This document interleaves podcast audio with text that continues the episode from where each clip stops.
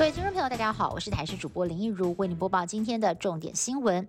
桃园机场本土群聚风暴在扩大，我国今天再新增了六名本土个案。其中呢，有两名是机场的手推车人员，而居服员未满十岁的儿子、儿子的安心班同学以及居服员的朋友也被验出 PCR 阳性。另外，遭到案一七二三九清洁员传染的歌友会会员，现在也出现有家人连带确诊。进一步疫调发现，新增确诊的手推车人员案一七五零三，过去每天都会跟先前确诊个案还有另外两名同事开车上下班，而居服员的友人也因为到过他家拜访三十分钟染疫确。诊。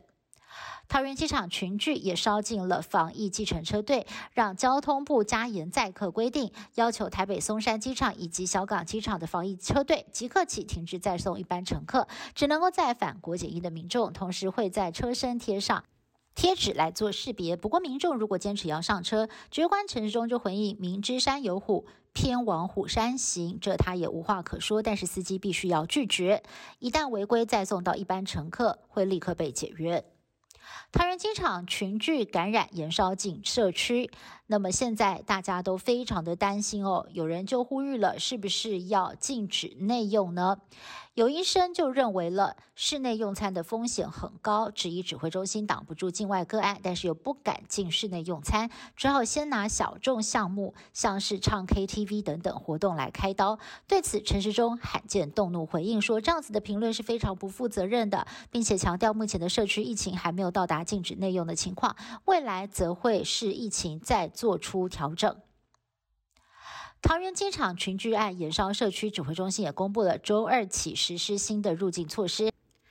乘长城航班返台民众，必须要先在停机坪旁边的候机室等待 PCR 裁剪，拿到阴性报告才能够办理入境。而如果呈现阳性，就立刻由救护车送医治疗。指挥官陈忠上午特别到机场视察，强调全程都有护理人员进驻。不过桃园的确诊病例增加，医疗动线也面临了压力，阳性的旅客也会后送到北区，还有台北区，整个北台湾一起联防守护防疫的最前线。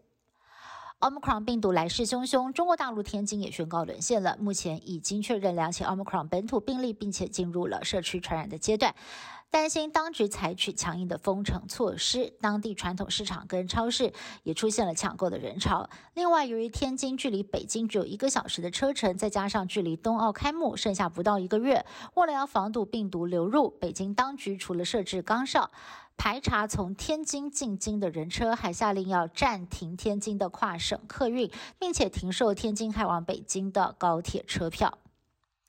人类最长可以活到几岁呢？在科学界一直有很多讨论。目前的世界纪录是一百二十二岁，不过在加拿大有学者却认为，八十年之后人类应该可以活到一百三十岁，甚至还可以活到一百八十岁。虽然几率比百万分之一还低，但是随着医疗技术的进步，超级人瑞的数量增加，二十一世纪出现一百三十岁的人瑞也不是不可能。以上新闻是由台视新闻部制作，感谢您的收听。更多新闻内容，请您持续锁定台视各界新闻以及台视新闻 YouTube 频道。